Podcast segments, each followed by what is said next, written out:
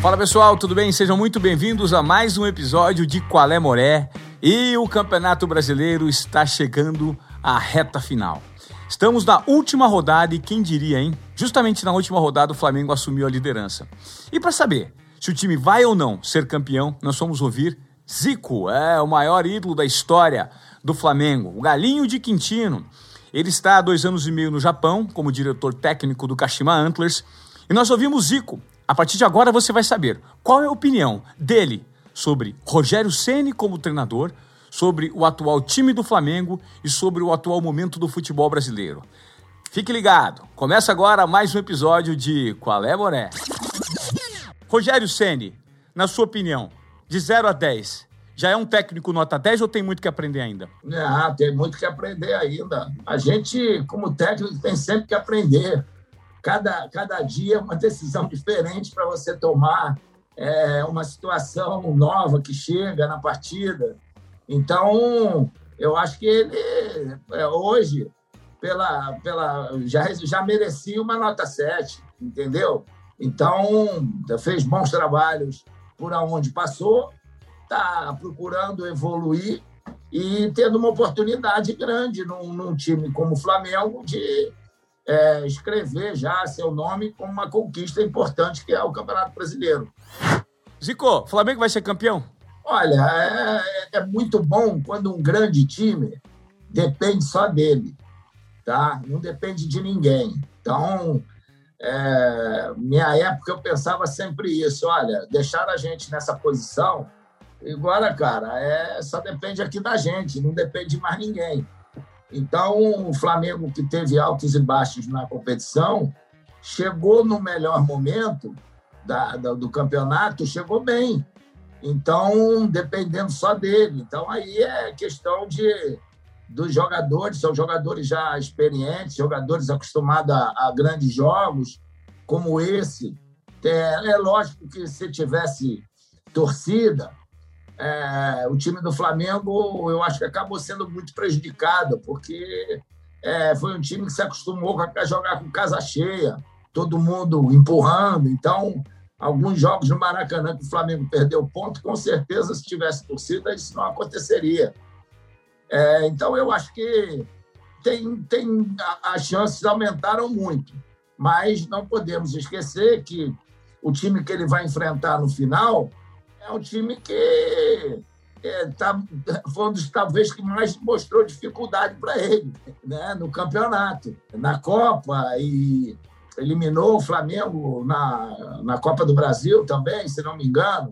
É, lá do outro lado, o Flamengo também pode até ganhar, porque o Corinthians e Internacional também não é, é uma pedreira. Né? O Corinthians está aí tentando é, não fez um bom campeonato e, lógico, que vai tentar se despedir bem. Então, eu acho que é, tá tudo aberto, cara, está tudo aberto. Agora, a possibilidade do Flamengo aumentou por ele ser um grande time e é, depender somente dele. Como é que está a questão do, do, coronavírus aí no Japão? Como é que você está? Você está se cuidando? Ah, é, aqui, aqui é, é, é uma diferença muito grande em termos de, de controle, né? Há um, um, uma rigidez muito grande por parte das autoridades, das empresas, que no, aqui em Kashima, por exemplo, nós tivemos um caso só durante o, o ano inteiro, ano passado. Nossa. É, você é, tem um, um controle é, que a gente sabe, às vezes, ser chato, mas a gente sabe que é importante para a nossa saúde. É um, você fica vigiado o tempo todo, tudo aquilo que você faz, responde a questionário todos os dias, né? tem que é, usar a máscara quando chega no clube, tua temperatura é medida todos os dias, se você passa de 37, já tem que voltar para casa, você não pode ir a restaurante é, mais de quatro pessoas, é, você não pode é, digamos, até hoje em dia está até 8 horas, restaurantes têm que fechar. Então é o tal negócio. Há uma, uma ordem, existe uma, uma pirâmide.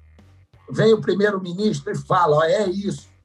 E só, só tem autoridade quem ele permite. Então, cara, a gente só tem um, um para escutar, só um que manda aqui.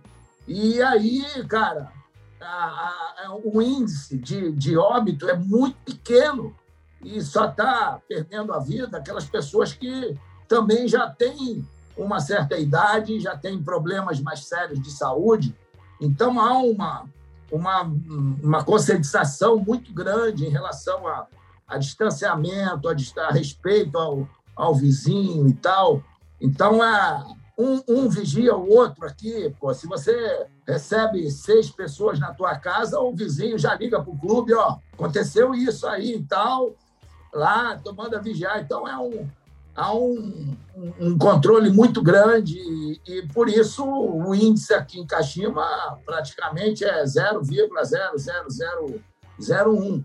E, lógico, nas grandes cidades, jovens são mais atrevidos e tal, mas há um controle é, muito grande aqui no, aqui no Japão. Então, uma tranquilidade. A gente, cada 15 dias, faz exame. Eu, ano passado, devo ter feito quase uns 30 exames aqui, né? E tá tudo bem. Então, a gente fica, fica sabendo que é para o bem nosso, para a nossa saúde, a gente acata isso com muita tranquilidade.